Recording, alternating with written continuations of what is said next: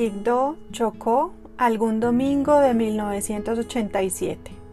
Catedral San Francisco de Asís. Uno de los recuerdos más vívidos que tengo de la infancia es el de la visita a la iglesia los domingos con mi familia. Recuerdo que por alguna razón siempre llegábamos tarde y había tanta gente que debíamos permanecer de pie durante toda la misa, lo que me molestaba mucho. Sin embargo, ni la alta temperatura característica de esta ciudad, que ronda los 30 grados, ni la humedad que puede llegar hasta el 89% y que te hace sensación de golpe de calor circundante, nada de eso es lo que recuerdo. Hay en el fondo de mi alma un recuerdo persistente, hermoso y fervoroso que hasta mis días me persigue lo que esperaba con ansias, lo que me mantenía de pie a pesar de mis cortos seis años, era la esperanza de que por allá a la mitad de la Eucaristía ocurría mi parte favorita, que para ser honestos era la única parte que me gustaba, y era la parte donde contaban historias sobre Jesús. Recuerdo como si fuera ayer pensar cada domingo que escuchar esas historias, el Evangelio era la parte esencial de ese momento. Yo nací y crecí en una familia en la que se hablaba sobre Dios. Sin embargo, hasta este punto de mi vida no recuerdo que alguien me haya explicado cuál era el plan de Dios con la humanidad o conmigo, o la relevancia de las historias de Jesús.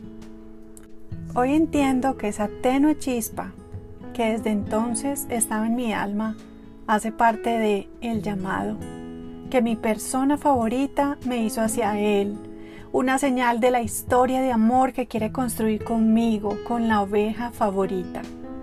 Este llamado lo ha renovado varias veces a lo largo de mi vida y estoy convencida de que si por alguna razón yo no hubiese entendido el llamado en aquel momento, mi persona favorita habría hecho hasta lo imposible por alcanzarme de alguna otra manera.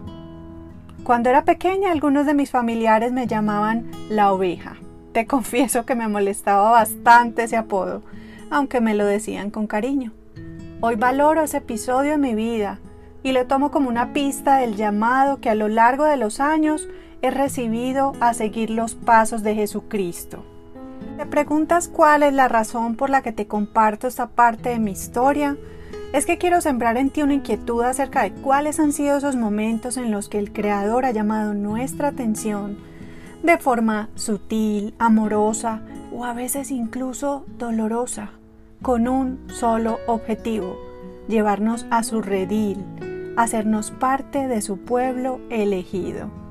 Mi nombre es Olga Granda Cardona y todo lo que ha ocurrido en mi vida antes y después de ese momento me han llevado a estar contigo hoy dándote la bienvenida al podcast La oveja favorita. Decidí a compartirte mi experiencia de vida con el propósito de antojarte, invitarte, retarte a que te dejes encontrar, a que te dejes amar por el maravilloso ser que te creó. Hay muchos calificativos que se le han dado a Jesucristo y uno de los que más me llama la atención es el de Maestro. Él nos entregó sus enseñanzas de la mejor manera posible. Hay quienes se atreven a decir que es la única manera de enseñar, y es a través del ejemplo. La vida de Jesús es un paso a paso que estamos llamados a seguir. La invitación que Él nos hace es lo que podemos nombrar como un llamado. Y te confieso que muchas veces en mi vida he esperado que ese llamado tenga mucho espectáculo, He querido que baje una carroza del cielo y que me diga de forma clara qué es lo que debo hacer con mi vida espiritual. Sin embargo, las cosas con Dios no funcionan así. Él es el rey de reyes. No necesita hacer un gran espectáculo para hacernos saber que nos busca. Nuestro Dios es un caballero, así que entrará en nuestra vida en la medida en que se lo permitamos con sutileza, con un susurro, con un tierno detalle. En la Biblia nos encontramos un versículo en Primera de Pedro, capítulo 2, versículo 21, que nos habla acerca del llamado. Para esto fueron llamados, porque Cristo sufrió por ustedes, dándoles ejemplo para que sigan sus pasos. De este versículo podemos extraer varias enseñanzas. Mero, hay un Dios que te está buscando.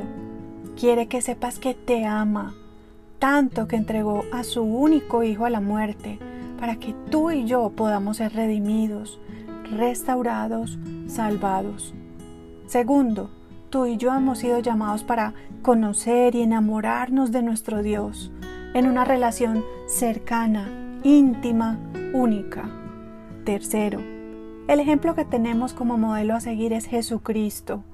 Él vive una vida de honra al Padre y por eso fue exaltado. Construir una relación cercana con el Creador comienza por permitirnos primero que nada entender que Él nos apartó, está buscándonos y ha dejado en nuestra vida pistas y señales para que identifiquemos el llamado que nos ha hecho. Ese llamado implica pasar a ser sus hijos, lo que nos convierte en parte de su pueblo elegido. En ese camino que recorremos de regreso a Él, no estamos solos. Recibimos instrucciones a través de su palabra o personas que llegan a nuestra vida, incluso situaciones que experimentamos. Y en primer lugar, allí va a estar el Espíritu Santo, pero de eso hablaremos más adelante. Todo esto nos habla del gran amor de Dios. Te he compartido una parte de mi vida y de la historia de amor que Dios ha estado escribiendo conmigo. Estoy convencida que en tu vida hay no solo una, sino muchas escenas en las que Dios te ha demostrado su amor. Vamos a orar.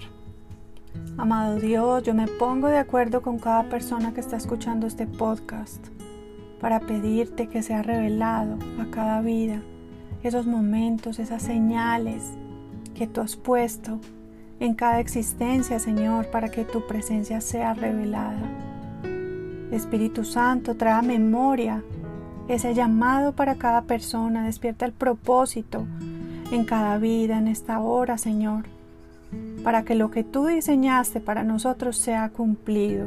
Te lo pedimos en el nombre de Jesús. Amén. Te invito a que sigas disfrutando conmigo esta hermosa aventura llamada La oveja favorita, un espacio para dejarnos encontrar por mi persona favorita.